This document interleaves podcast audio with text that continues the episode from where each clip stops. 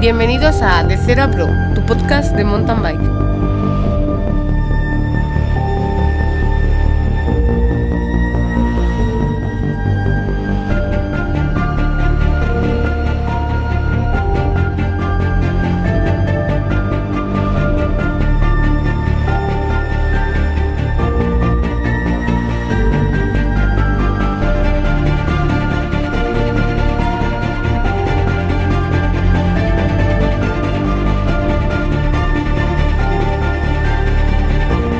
Estás escuchando De Cero a Pro, tu podcast de mountain bike.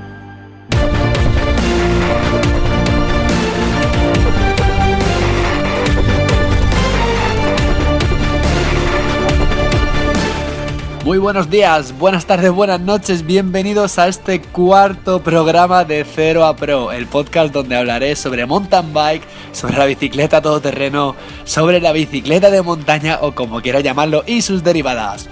Bueno, me presento. Mi nombre es Cristian y llevo 17 años, más de 17 años dentro de esta disciplina. Entre otras cosas, he estado 10 años compitiendo, he trabajado en el sector, he tenido una página web, etcétera, etcétera. Ah, y bueno, y he estado los últimos 3, 4 años organizando pruebas, organizando eventos de, de mountain bike. Ya es Semana Santa, ya estamos en la semana de... Bueno, mucha gente trabaja, pero otros muchos tienen vacaciones. Fenomenal, aprovechar para montar en bici. Fijaros que en el programa anterior estuve diciendo que, que toda la Semana Santa llovía, pero es que esta, la verdad es que no. Y estoy súper contento. Tenemos temperaturas muy altas, con 28 grados de máxima, un solazo que no veas. Así que sí, hay que aprovechar para salir a montar, coger la bicicleta, si es posible, coger la bicicleta de montaña y disfrutar del campo, disfrutar del sol, disfrutar de todos esos kilómetros que vamos a hacer, ¿no? Por otro lado, he estado pensando, me he acordado de cuando estrené el podcast, el primer episodio, pues hice un post, abrí un post de Foro MTV, este famoso foro de, ciclismo que engloba todas las disciplinas en general, tanto bici montaña, bici carretera, enduro, ciclocross, etcétera, etcétera, en el que, bueno, contaba, pues eso, que iba a abrir este podcast, que iba a un nuevo canal, pues de comunicación, que habla sobre mountain bike, y uno de, los foreros eh, me pidió, me pidió que entrevistara a gente viajera. Y se me ha ocurrido que es que tengo un amigo que le gusta por lo menos una vez al año hacer un viaje, ¿no? Entonces le he decidido eh, entrevistar, entrevistar, pues atendiendo un poquito a esa petición. Si queréis tratar algún tema, no tenéis más que comentarlo. Si se os ocurre algún tema interesante del que podamos hablar, del que pueda hablar, no tenéis más que decirlo, ¿vale? Y yo intentaré, bueno, ya por todos los medios, pues encontrar a alguien, algún contacto que tenga o, engañar a alguien para, para tener una conversación, para poder tener una entrevista. Pero antes vamos con la sección que estrenamos la semana pasada sobre noticias de actualidad y mountain bike. Ahí va.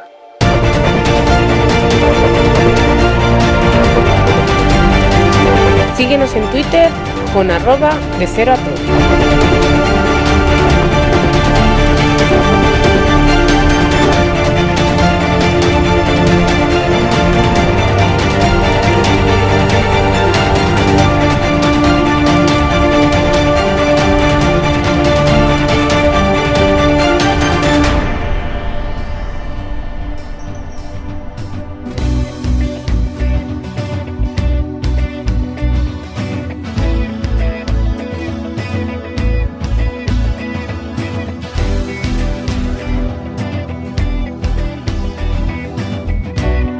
noticias, actualidad y mountain bike.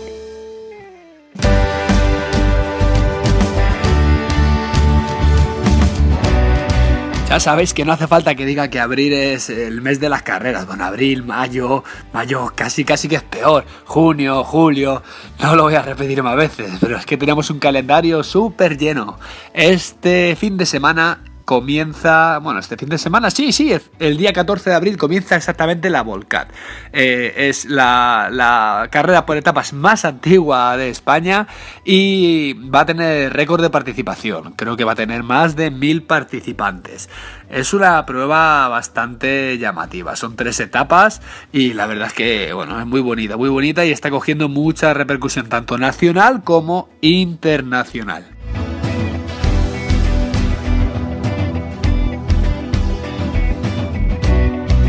Siguiendo un poquito el tema de las carreras por etapas, eh, la Rioja Bike Race ha presentado el recorrido para esta edición 2017. Y es que va a ser la edición más dura de la historia. Bueno, no tiene muchos años la carrera esta, tiene, no sé tiene 3 o 4 años. No, me acuerdo exactamente. Y exactamente en esta edición tendrán 225 kilómetros y más de 6.675 metros de desnivel positivo. Siempre que digo desnivel, recordar que es desnivel positivo. Si fuera acumulado, sería sumado tanto el de, el de bajada como el de subida. No, no. Yo cuando digo desnivel me refiero a desnivel positivo.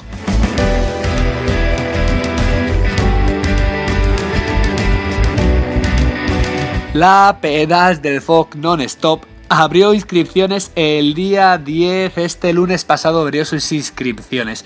Esta ultramaratón que ha tenido mucha relevancia a nivel nacional abrió las inscripciones, así que ya sabéis, eh, si queréis saber más información solamente tenéis que teclear en Google pedal de Fog non-stop o PDF non-stop y os saldrá allí toda la información en su página web, Facebook, etcétera, etcétera. La que también ha abierto inscripciones es la Epic Race de Pontevedra. Esta carrera es nueva. Esta es una carrera eh, un poco así rollo non-stop porque realmente, bueno, ellos anuncian que es por etapas, pero son como 8 etapas a realizar en 3 días. Sí, en 3 días. Se realiza en septiembre, concretamente el 8, el 9 y el 10 y acumula 550 kilómetros con más de 14.000 metros de desnivel positivo. Es una burrada. Y luego tiene la opción, la half, digamos, la, para hacer la mitad, que serían 270 eh, kilómetros y 7.000 metros de desnivel positivo.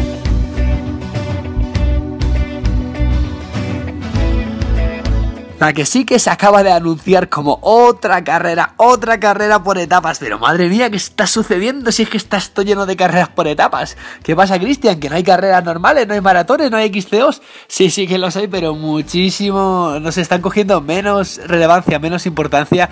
No sé, la gente no, no. O sea, o, es el marketing que se da en estas pruebas tan grandes, o es que. No lo sé, pero yo es que cuando miro. Digo, a ver qué novedades hay, a ver qué carreras hay, a ver qué. Solo aparecen estas no lo sé. Si tenéis alguna carrera que, me esté perdiendo, que, que, no saque, decírmelo y la, y, la, y la publico por aquí, la comunico por aquí.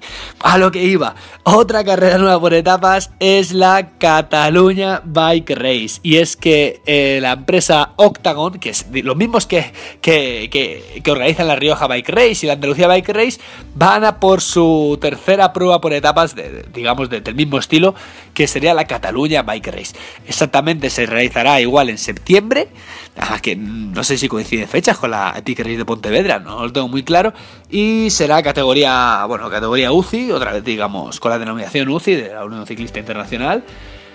Y pues una carrera, una carrera más, digamos, de, esta, de, esta organización que también lo está haciendo en sus pruebas hermanas.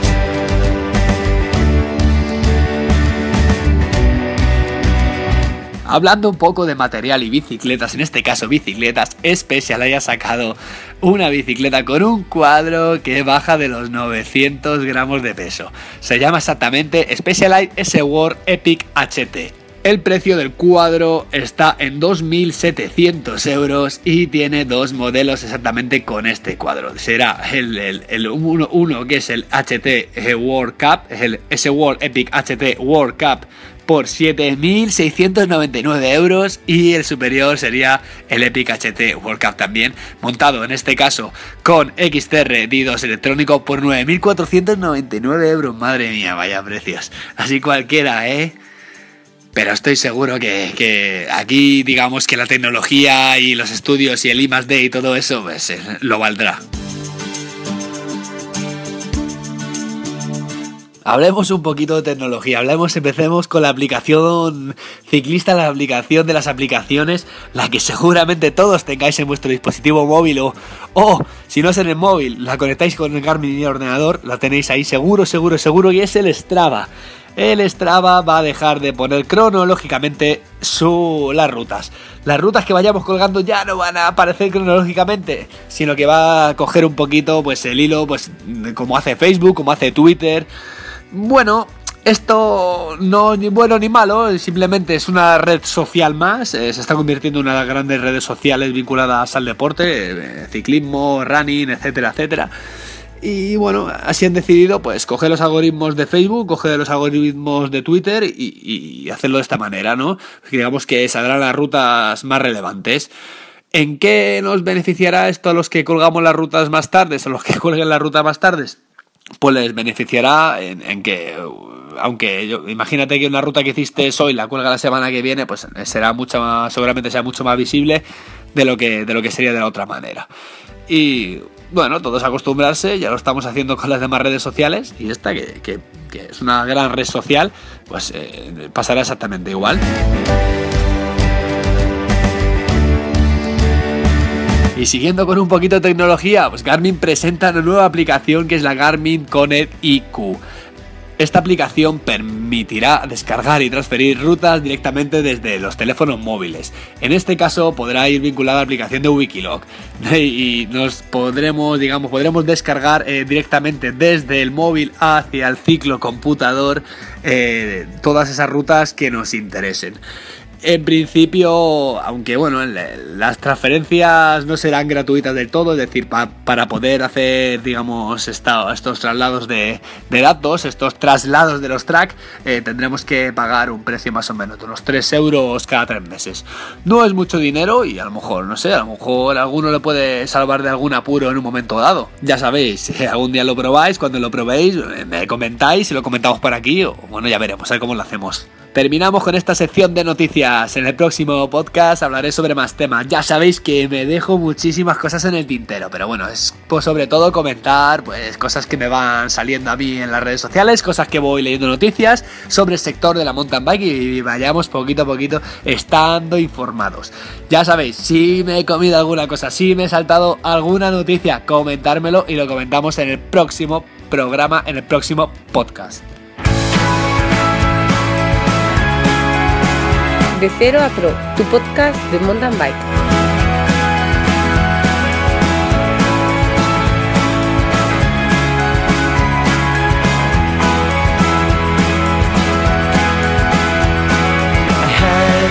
Le voy a dar muchas más vueltas y vamos a dar comienzo a lo que os prometí. Vamos a dar comienzo a la entrevista. Esa entrevista que me pidió un forero en Foro MTD cuando abrí el podcast, tal y como, como os he comentado en la introducción.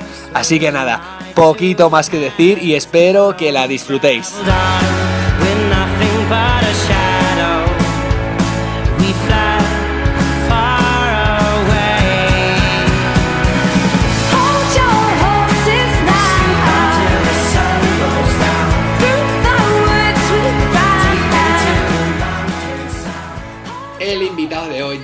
Prácticamente toda la vida montando en bici. Actualmente realiza rutas con la bicicleta de montaña y salidas con la de carretera.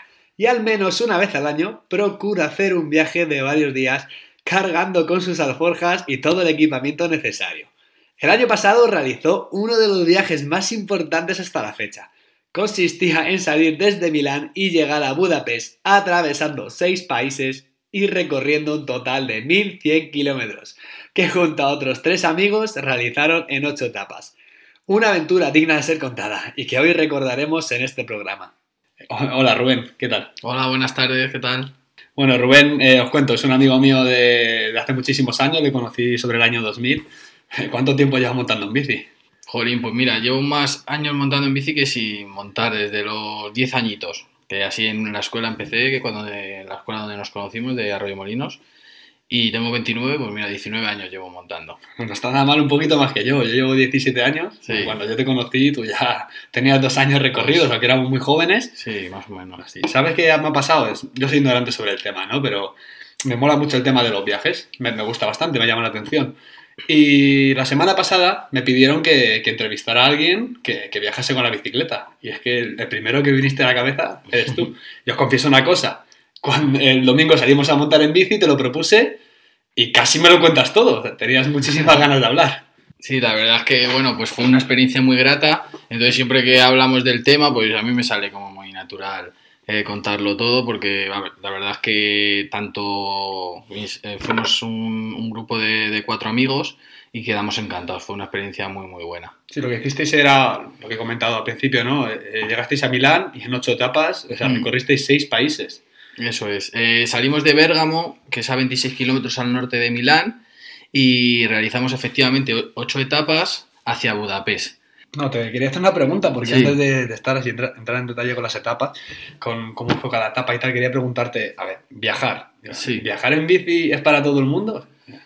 Hombre, pues yo creo que sí. Lo único que hay que tener una cosa clara que es eh, eh, fijarse muy bien el tipo de, digamos, de ruta que quieres hacer, tanto de desnivel como de distancia, eh, para el nivel que tú tengas. Es decir, eh, hay que preparárselo muy bien, hay que planificárselo muy bien para que luego lo que es la experiencia sea bastante positiva, porque si no lo puedes llegar un poco a pasar mal si te, si te pones metas como muy unos objetivos muy, muy difíciles para el, lo que el entrenamiento previo que tú has realizado. Pero hay que tener un estado de forma óptimo. Eh, sí.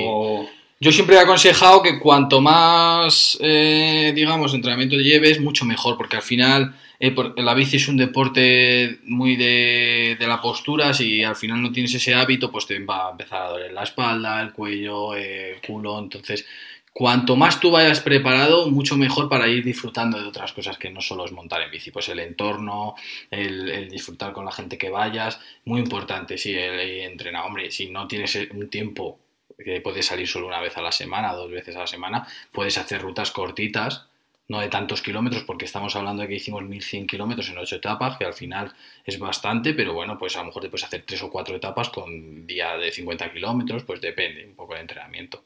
Ah, por ejemplo, eh, el tema de la bicicleta, para, para el año pasado, el viaje este que, hiciste, sí. yo sé que tú tienes bicicleta montaña para montar todos los días. Hmm. Pero, ¿llevaste esa bicicleta o llevaste algún tipo de bici distinto para, para llevar las alforjas o...? Claro, eh, yo eh, la bici que uso, digamos, para montar habitualmente no es la que llevé, porque la que llevé es una bici que creo que es mucho más adecuada para este tipo de viajes, que es una bici eh, de cuadro de aluminio, ¿vale? Porque para el tema del transportín eh, aguanta mejor que un cuadro de carbono. Eh, y luego, bueno, pues es una bici que al final tienes que tener en cuenta que a veces pues la subes al... Esto también quería comentároslo. por ejemplo, para el tema del viaje en el avión pues ya sabéis que aunque tú lo embales muy bien, le pongas una caja muy buena, incluso una bolsa de transporte, pues al final eh, te la cogen, te la tiran, te la tal. Entonces es importante que sea una bici que a lo mejor si tiene algún tipo de golpe tampoco eh, sea a lo mejor muy muy cara o que sea bastante resistente. Entonces yo busqué una bici que, que tú la conocerás, que es cuando corríamos eh, con la mountain bike, es una bici que tiene ya bastantes años y es una bici de aluminio y que creo que es bastante resistente. Entonces sí que sería bueno buscar una bici que, que no te duela, digamos. Una segunda bici para tenerla ahí, para digamos, para, para, los tratos duros, ¿no? Para llevar esa forja, para que recibas los golpes. Claro, eso ¿Sabes lo que me pasó? Me comentó hace mm. poco un amigo que, que se quería comprar la bicicleta y me comentaba el tema ese, ¿no? De que es que estoy mirando una bicicleta y la quiero de carbono, pues para hacer viajes, para tal. Y yo le dije, oye, Digo, mírate viendo del carbono, que si quieres poner a forjas, quieres hacer viajes, ten, mucho cuidado con eso, ¿no? Sí, porque al final llevas bastante peso en las alforjas y como eso va anclado a lo que es el cuadro, pues al final ese peso, cuando tú te levantas sobre todo y te pones de pie, pues eh, tira de lo que es el cuadro y puede, puede crear algún tipo de fisura. Entonces yo, bueno, pues recomiendo que sea una bici, digamos, que no tiene que ser una bici súper, súper buena, sino que simplemente que tenga fiabilidad y que los digamos, el, el cambio y demás te vaya bien. Vale, por ejemplo, eh, en este viaje ibais a Milán. Sí. Lleváis cuatro amigos. Sí. Más o menos lleváis todos el mismo, la misma forma, o sea, estabais todos en forma, o sea, no había uno que andase más, que andase menos, alguien que está más preparado, otro que está menos preparado. Sí, ah, bueno, cada uno al final pues eh, dispone del tiempo que dispone para poder practicar eh, la bici, pero más o menos todos llevamos años montando en bici, todos tenemos un nivel mm, medio alto físico para hacer este tipo de, rutas. Entonces sí, sí que más o menos fue compensado. Unos días, en estos días, en estas, eh, estas rutas que tienes tantas etapas, pues al final hay unos días que vas mejor, dos días que te levantas un poco más cansado, más perezoso, pero más o menos equilibrado, sí. Y, y bueno, teníamos muchas ganas, los cuatro, Tuvimos un trabajo previo de cada uno buscaba una cosa, pues sí que uno, pues los vuelos, otro buscaba, pues a lo mejor qué, tipo de albergues. Sí, os organizabais un poquito la planificación del viaje. Eso es. Cuando vas a planificar un viaje de estos, lo primero, sí, voy a buscar vuelo, voy a buscar pues los alojamientos, las rutas, pero antes de eso, el equipamiento que tienes que llevar, el indispensable, que es para ti. Sí. ¿Cuál sería? Eh, nosotros teníamos muy claro, bueno, pues eh, como es lógico, las alforjas, a mí no me gusta, pero eso ya es casi personal, no me gusta llevar mochila porque al final mm, eh, llevas un peso en la espalda que yo creo que es bastante incómodo cuando ya llevas muchas horas encima de la bicicleta. Entonces yo casi todo el peso lo llevaba eh, repartido entre unas alforjas y a lo mejor te puedes poner como una especie de mochilita para llevar herramientas o para llevar el móvil ahí a mano si tienes que echar alguna foto, cosas así, ¿no? De estas típicas mochilitas adelante en el manillar que lo llevas a mano. Entonces, eh, para el material imprescindible, por ejemplo, pues eh, si vas a una zona como yo fui, que eran los Alpes, que aunque era en julio, sí que es verdad que puede, puede llegar a hacer frío. Me acuerdo que en la primera etapa que llegamos al lago de Como, eh, arriba casi ya en los Alpes, eh, había 2 grados por la noche, para que os hagáis una idea. Entonces tienes que llevar ropa suficiente, aunque no demasiada para que no te pese, pero sí que varias capas, pues tus camisetas térmicas de interior, tu cortaviento cuando bajas un puerto, ocho días, ¿Ocho días y ocho conjuntos de ropa? No, no. Nosotros eh, llevábamos, al final, nosotros lo que vimos más adecuado es llevar a lo mejor un, jabón para cuando llegues lavar bien tu culot y, tu maillot y tal y poderlo dejar a secar. No, ninguno de los cuatro llevamos ni ocho culot ni ocho maillot. Llevábamos pues un par, un, par de, culot, un par de maillot. Luego tú, también una cosa que aconsejo mucho, pues siempre pues tus manguitos que te los puedes poner por la mañana y por la tarde te los quitas y, o a media mañana si hace un poco de, calor también tu braga, eh, tus perneras, bueno, porque al final puedas ir jugando un poco con diferentes tipos de, de, ropa para ir tú adecuadamente. Pero bueno, es importante a nivel de la ropa siempre que, lleves eh, pues eh, tu chubasquero si puede llover. Luego otra cosa, por ejemplo, que normalmente la gente no se fija mucho es llevar eh, un, digamos, un impermeable para todas las alforjas. Porque claro, tú te piensas mucho en ti, ¿no? En, en llevar tú que no te mojes y en el caso de que llueva pero claro, si, si llueve y te, y te moja todo lo que, es, lo que llevas dentro de las alforjas, ya tienes un problema, porque eso luego ya secarlo y todo es, un rollo. Entonces, fijarse en pequeños detalles como ese, llevar un impermeable para las alforjas o incluso cada ropa, ir a agruparla en bolsas distintas para también... Eh,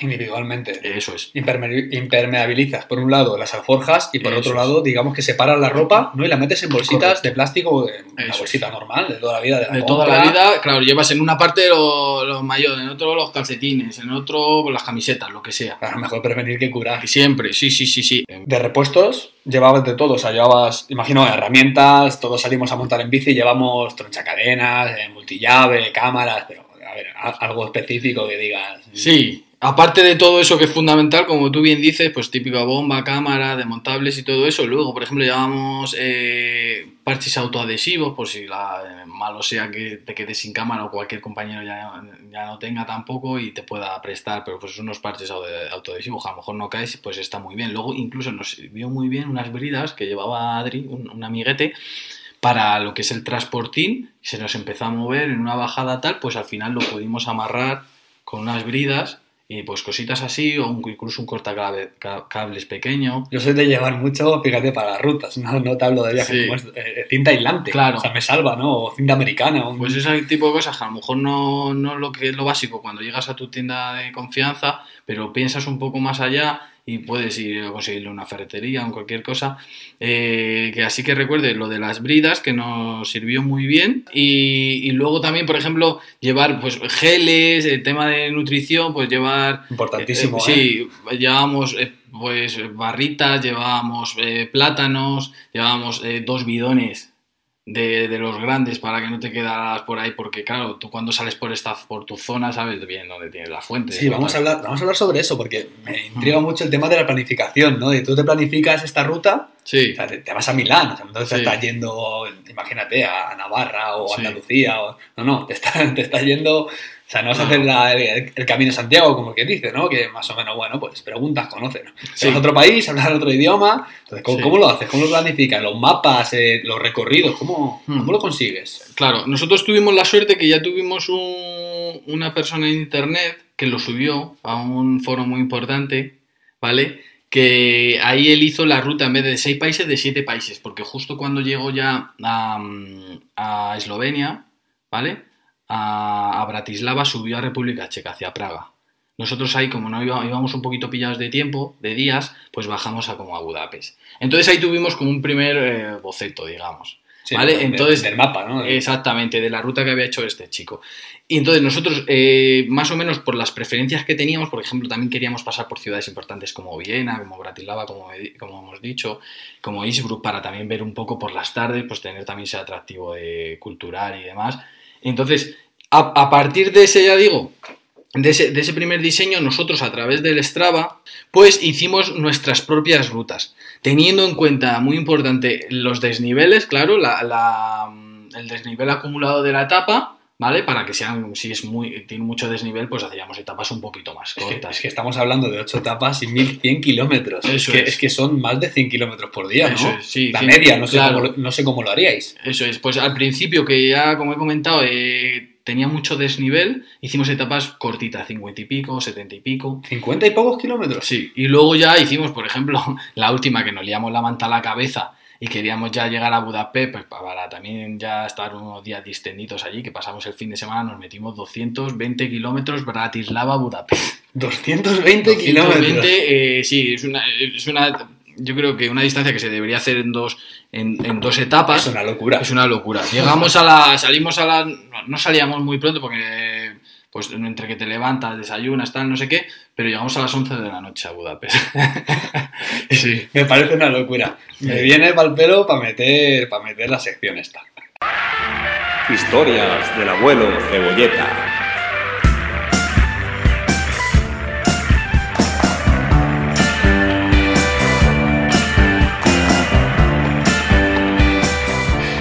me acuerdo, me acuerdo cuando lo más largo que he hecho yo en mi vida ha sido contigo. Sí. Cuando fuimos a, tu pueblo, ah, saliendo desde Madrid hasta pasando Europea al Castillo, dirección claro, Talavera. Hicimos, como, hicimos como 170 kilómetros, que para mí fue lo más duro, no lo más duro, pero lo más largo que he hecho en mi vida, en kilómetros. Ahora te imagino a ti, 220 kilómetros. con las alforjas, madre mía, es una locura, tío. Sí, chicos, ya el último día que ya llevas la fatiga acumulada, el peso de la bici, pero luego al final es como todo, ¿eh? un poco de actitud y dijimos, venga, vamos a llegar a Budapest y ya estamos allí un día más.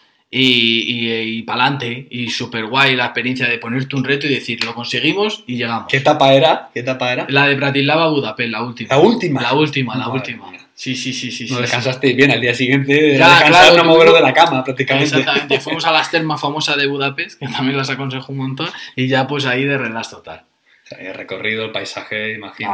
sí, sí, es que además eh, es muy bonito porque tiene mucha variedad de, los Alpes. Luego ya, como he comentado, el Tirol, que es unas esplanadas muy grandes, muy verdes. Luego los frescos estos de la Baviera alemana, que, no sé si hay pueblitos que, que tienen lo que son las fachadas de las casas pintados como si fueran auténticos cuadros súper bonito. Luego, por ejemplo, la zona, bueno, Viena, muy bonito. Eh, eh, cogimos, que no lo he comentado, pero empalmamos desde el río Ina al río Danubio, que está súper habilitado. Son, eh, es una zona muy buena de carriles de bici, ¿vale? Y lo hace mucha gente y ya a un nivel no, no, demasiado alto, sino a nivel cicloturista y tal, para, porque está, tienes un acceso muy, muy bueno para las bicis, muy llanito, al ir al lado del río. Y luego ya pues ciudades, eh, eh, Bratislava que es muy bonito y Budapest que, que estuvimos allí ya el fin de semana. Entonces, bueno, pues combinamos un poco todo eso. Mm, mm, el tema del alojamiento, ¿dónde dormíais entre etapa y etapa? O sea, ¿llevasteis algo o, sí, o, ibais directamente de hoteles? O... Claro, llevábamos, eh, como éramos cuatro, llevábamos dos tiendas de, se llaman, bueno, de estas ultraligeras, porque son la de la gente que, usa, por ejemplo, para alpinismo y demás, entonces son muy ligeritas y, y vean un espacio muy reducido que la llevamos en lo que es el, transportín y llevamos eh, dos, tiendas para cuatro personas. O más o menos pesa un par de kilos. un kilo y medio, sí, eso es, eso es. Entonces llevamos eso y luego también, pues para los días que llevábamos muy cansados o queríamos eh, dormir más en una cama porque nosotros llevábamos solo las tiendas y las esterillas. Entonces también, bueno, eh, hicimos un poco, eh, variamos entre albergues, ¿vale? Hostalillos baratos, íbamos un poco ahí con, la economía justa y camping para poner la tienda esta de, de campaña que comento.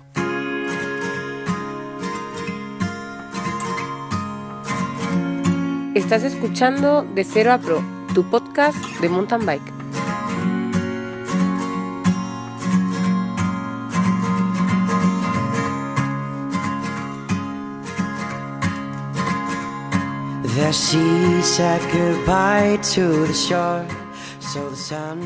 Bueno, hay mucha gente, hay mucha gente que quiere, o sea, que está pensando en planificarse un viaje, ¿no? En hacer un viaje. Dices tú, bueno, es más difícil en este tipo de viajes calcular un, un presupuesto, ¿no? Eh, sí, eh, a ver, nosotros sí, eh, lo que, bueno, primero pues los billetes que cogimos eh, avión de- hasta Milán, como he comentado, y de vuelta de Budapest, y tienes que incrementar el precio de lo que es la bicicleta, que depende de qué compañía te cobran un poquito más caro o más barato. Y luego, como hemos estado en diferentes países, el precio varía muchísimo, porque no tiene nada que ver un hostal o un albergue en Suiza, que para que te os hagáis una idea, el precio más barato que conseguimos de un albergue eran 35 euros en Suiza, eso sí, muy limpito, muy bien, pero 35 euros, en cambio, por ese precio tenías un hotel en Budapest, para que os hagáis una idea. Entonces al final equilibra lo más barato con lo más caro y así. Menuda diferencia, imagínate un hotel Sí. en Suiza. Bueno, sí, sí, ya ni nos lo planteábamos, ni nos lo planteábamos. Pero bueno, pues al final haces un- una planificación de, pues, más o menos, para que os hagáis una idea, lo que es dormir 20 euros diarios, más o menos. ¿Cómo comíais? O sea, ¿comíais eh, bocadillo- bocadillos o parabais a comer en caliente? Claro. Eh, ¿Cómo era? Claro, como nuestras etapas la- eran bastante largas, Sí. pues eh, solíamos comer a mediodía de, de súper, de bocata. Pues al final te paras en cualquier parque por ahí, pues te pillas eh, pan, unos bocatas, Coca-Colas o lo que sea, ¿no? Y luego ya sí que por la noche, ya cuando ya te duchas, ya te relajas, te pones, te vistes y tal, de, calle, digamos, ya sí que íbamos a lo mejor a algún restaurante y ya a lo mejor un poquito de pasta, un filete y ya un poquito más elaborado. Imagino que rollo recoveries por la noche, Sí, alguno, sí. pues polvo, luego los geles, y al día siguiente, bueno, eh, estaba es que tengo en la cabeza la etapa de los 120 Sí. kilómetros, es- me Sí. una locura. Pero bueno, eso, esa es la última, pero imagino que había muchas etapas de más de 100 kilómetros, 120 o... Sí, Entonces, al final, al día siguiente tenías que salir a dar pedales otra vez. Claro, pues al final lo que hacíamos era, pues nos tomábamos, hemos llegado, por ejemplo, eh, Alberto, un amiguete, llevó trombocín. y al principio le decíamos, venga, hombre, ¿para qué vas al trombocín? Que no es necesario, ¿qué tal? Y, y al final nos echábamos todos trombocín. Así, y luego pues incluso alguno, algún ibuprofeno se ha tomado porque de tanta fatiga y eso. Sí.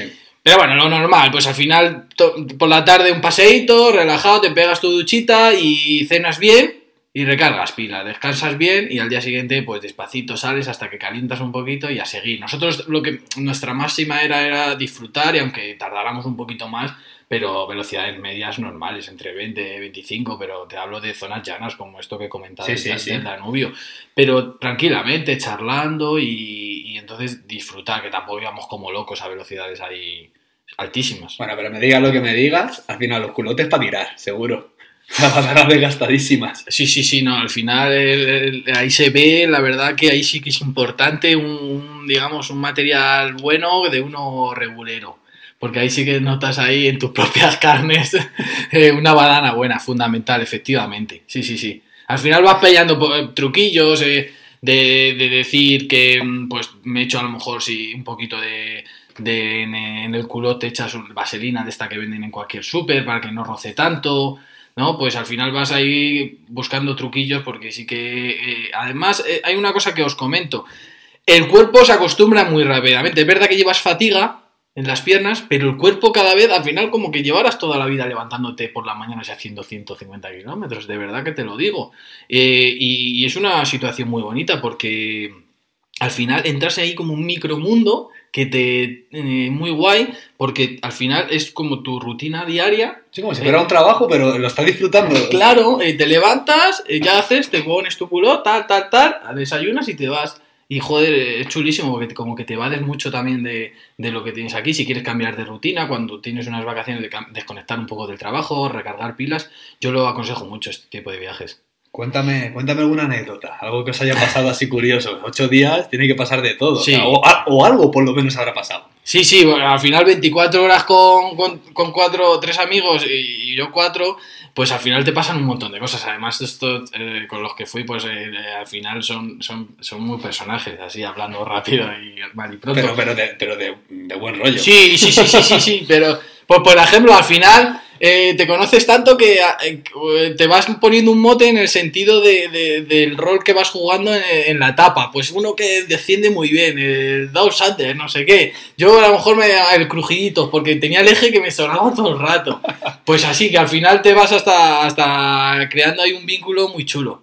Y, y sí que es verdad que, que para los cuatro, como vivimos cosas tan, tan chulas y tan intensas, te, te creas un vínculo muy, muy bonito. imagino que te une bastante también con, Sí. con la gente que estás allí. Sí, sí, sí, sí. Llegas con un con una idea de cada uno y te vas con otra, Claro, totalmente distinta, totalmente trabajada, ¿no? Sí, la sensación que yo me traje es como que me podía tirar así meses y meses.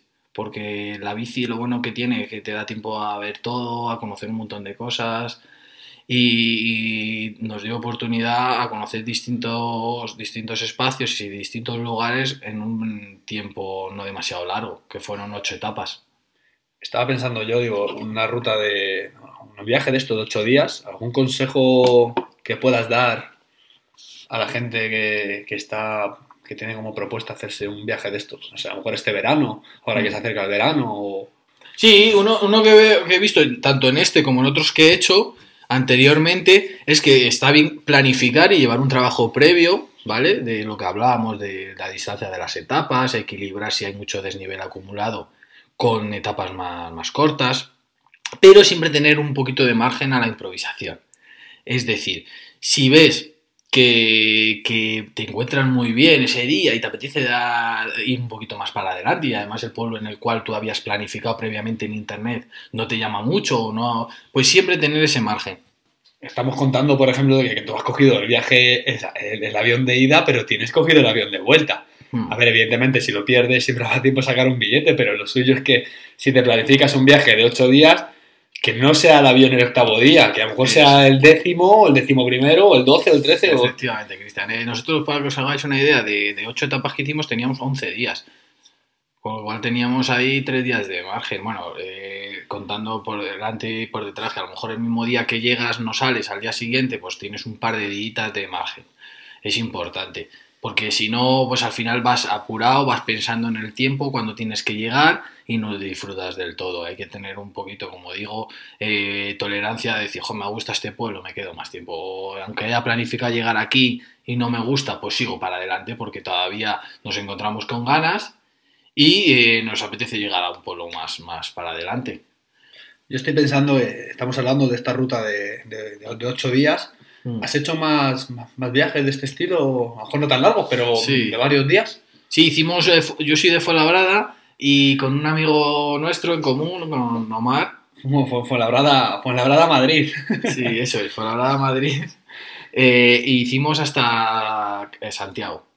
Eh, bueno, yo nunca había hecho Camino de Santiago y me, me apetecía salir de, de casa. Y Ah, lo Madrid, claro. Sí, sí, de Madrid. eh, fuimos a la puerta, me acuerdo, fuimos a la, la Puerta del Sol, ahí nos hicimos la foto y para adelante. Hicimos el Camino a Madrid, que no está muy, muy, muy bien marcado, pero se, se puede llegar con un poquito ya eh, haber visto las etapas previamente. Y esa la hicimos en seis días, también fue un buen tute, 110 kilómetros, porque mm, las etapas de aquí de Castilla tampoco que sean muy, bueno, muy, muy duras iba a decir, pero la primera, por ejemplo, que sube fue en fría, que fuimos hasta Segovia, fueron 120 kilómetros, pero con bastante desnivel. Y luego ya cogimos el camino francés en Sagún, en León, y ya un par de etapas más. Hay una cosa que se me olvidó preguntarte antes, ¿no? Tanto Mm. sobre esta como la, como la anterior, siempre con GPS. Sí, eh, claro, ahora ya como con el eh, todo, bueno, más o menos tienes o en el móvil o ya tienes tu, ciclo, ciclocomputador con GPS, pues si puedes y ya hay previamente que alguien la subió, por ejemplo, al Wikilog o tú con estas aplicaciones que comentaba en el Strava te la quieres crear, pues la introduces en tu GPS y un apoyo que tienes muy bueno, claro. Nosotros eh, estas etapas las, las pasamos al GPS. Sí, sí, sí. Luego también alguna vez hemos, eh, no hemos seguido siempre, siempre el GPS, hemos a lo mejor alguna alternativa, pero sí, muy, muy recomendable, efectivamente. Sí, pero ¿lo lleváis todos o lleváis dos, a lo mejor, en esta ruta que fuisteis de ocho días, ¿no? De sí. Eh, fuisteis cuatro personas, por ejemplo, ¿llevasteis todos? No, llevábamos dos GPS. Ah, bien, pues si falla alguno, claro. Pues si falla alguno, claro, para tener el otro, pues si se te queda sin batería, pues tener el otro. Sí, ahora mismo cualquier aplicación de estas eh, fácilmente te le vas casi cliqueando de pueblo por pueblo y te va creando más o menos la ruta. Y si no, en, casi la mayoría, en Wikilog, en Google buscas en el buscador y te, salen también los tracks. ¿Ahora qué? ¿Tienes planes? ¿Algún proyecto futuro o todavía está en stand-by? Pues mira, eh, el grupito este que hicimos el año pasado, hemos estado pensando en hacer a lo mejor eh, el sudeste asiático, que nos llama mucho. ¿Cómo es? Tailandia o Indonesia, por ahí. Lo que pasa es que lo tenemos en el aire, porque claro, hay que concretar días y tema laboral no lo tenemos, todavía no lo tenemos cerrado. Pero sí, sí queríamos. Hombre, pues ya que te vas, como son muchas horas de vuelo y así, pues eh, ya queríamos echar más días, a lo mejor 12, 14 días, un par de semanitas. sería más bruta todavía. Sí, sí, sí. Lo que pasa que ahí, bueno, pues al final nosotros en cambio en esta que hicimos en Centro Europa estaba todo muy, como muy habilitado para la bici. Ahí se respeta muchísimo la bici en pues, todos estos países, Austria, Alemania, eh, mucho carril de bici eh, al lado de la calzada. En cambio aquí hemos visto que hay que tener mucha precaución que las carreteras son eh, con poquito arcén, la gente va con vos como bastante más rápido, no hay tanta conciencia de bici. Entonces hay que ver bien para nuestra seguridad fundamental eh, si es muy viable o si no. Entonces estamos un poco mirando ese, ese tema. Hacemos una cosa. Sí. Si al final decidís ir, sí. tienes otra vez aquí al programa. estupendo. Y lo comentamos, pero más reciente, porque el viaje que hemos comentado fue del año pasado, más aprovechando que era llega el verano y la gente está pensando. Pero cuando vuelvas, lo hablamos y lo comentamos, vamos, lo tendrás súper reciente. Vale, trato, trato hecho. ¿Te parece bien? Vale, vale me parece perfecto. Bueno, Rubén, muchísimas gracias, por venir al podcast de Cera Pro. Muy bien. Y espero, espero, bueno, tenerte más veces. Y sobre todo si te vas de viaje, que vengas. Y si tienes otra cosa que contarnos, Igualmente que, vengas aquí cuando quieras. Un placer estar estás contigo. En, estás en tu casa. Muchas gracias, Cristian. Un abrazo, tío. Síguenos en Facebook con De Cero a Pro.